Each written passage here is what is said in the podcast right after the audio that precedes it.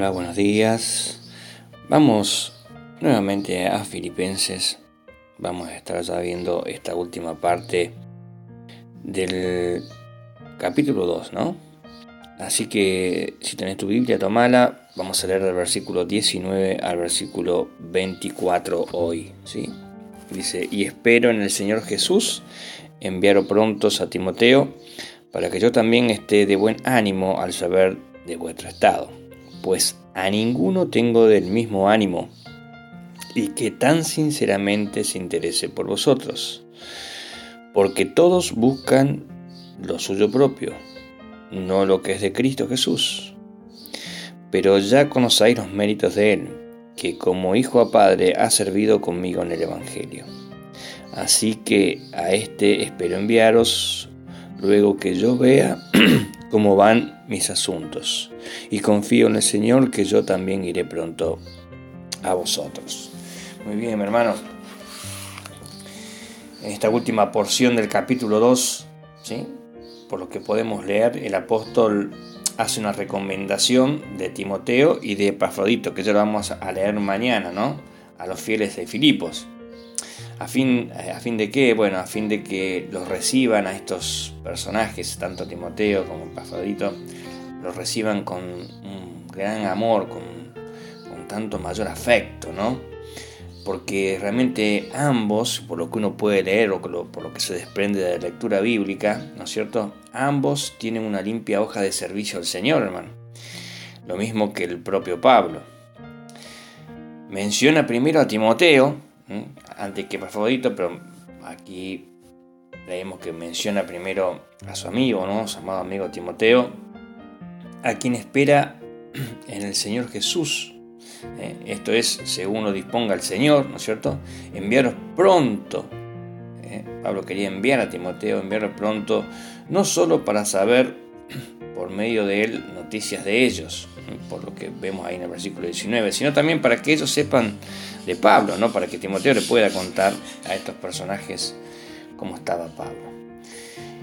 Y los puntos, esto es lo que más eh, realmente nos tiene que hacer reflexionar, ¿no es cierto?, en esta mañana, los puntos en los que apoya Pablo o argumenta Pablo por qué recomendó a Timoteo, bueno, son los siguientes. ¿eh?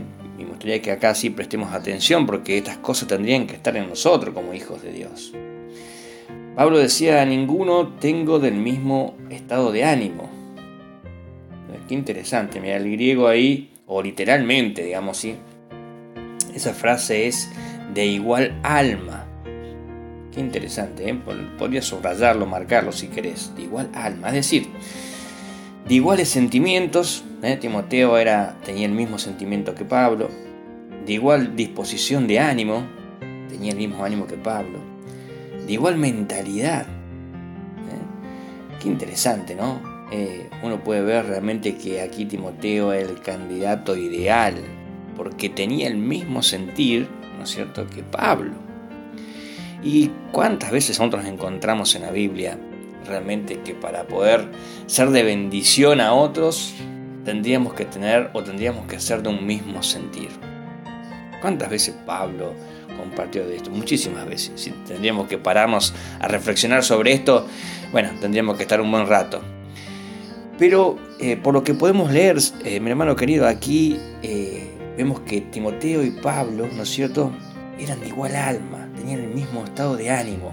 Qué interesante. Entonces, por eso, ¿no es cierto?, Pablo realmente eh, recomienda a Timoteo. También dice que tan genuinamente se interese por vosotros. Y realmente yo pensaba, ¿no? Esta, bueno, esta era una cualidad cristiana y por cierto rara también aún en aquellos primeros años de la iglesia. Y hoy también Pablo remarca esto, que Timoteo realmente se, preocupaba ponerlo de una forma genuina, de una forma verdadera, sin engaños, sin mentiras, sin hipocresías.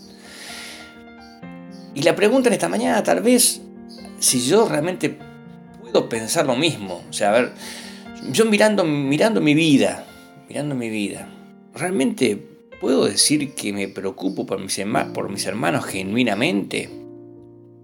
Sin hipocresía, sin engaño en mi vida. Lo hago realmente de corazón, porque los quiero, porque es también un mandato del Señor, ¿no? Porque en realidad, vos sabés perfectamente que el gran mandamiento es amar a Dios por sobre todas las cosas. Pero el segundo mandamiento, dijo el Señor Jesús, es semejante a este, que es que amemos a nuestro prójimo, prójimo como a nosotros mismos.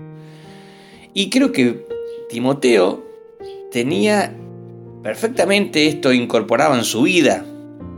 Por eso que Pablo eh, recalca esto. Y dice que tan genuinamente se interese por vosotros. Eh, qué bárbaro.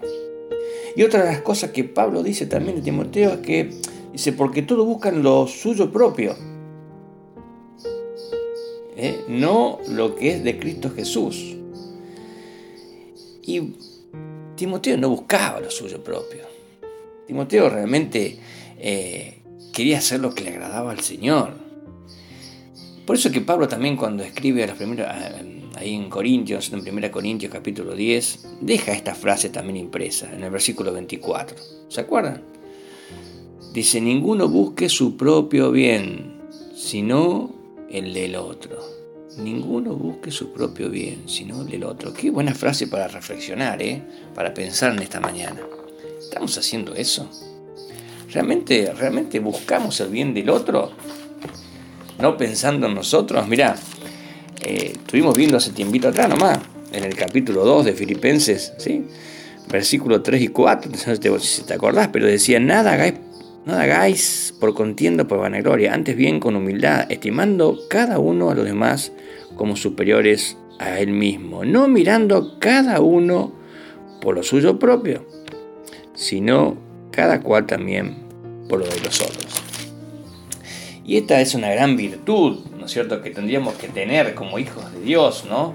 No mirar solamente por nosotros, sino también mirar por los demás. Eso es lo que el Señor nos manda, a vos y a mí nos manda esto, ¿no? Que podamos mirar por los otros, ¿no? Y bueno, Pablo recomendaba realmente a Timoteo porque tenía el mismo ánimo, tenía el mismo sentir, pensaba en ellos genuinamente y no buscaba lo suyo propio. ¿eh? Así que, bueno, pensemos en estas tres virtudes que tenía Timoteo si las tenemos nosotros. Y si, no las tenemos, bueno, pidamos a Dios sabiduría para que realmente eh, la podamos experimentar, ¿no? Así que nada, mi hermano, que meditemos en esto, mañana vamos a seguir. Un abrazo grande, bendiciones.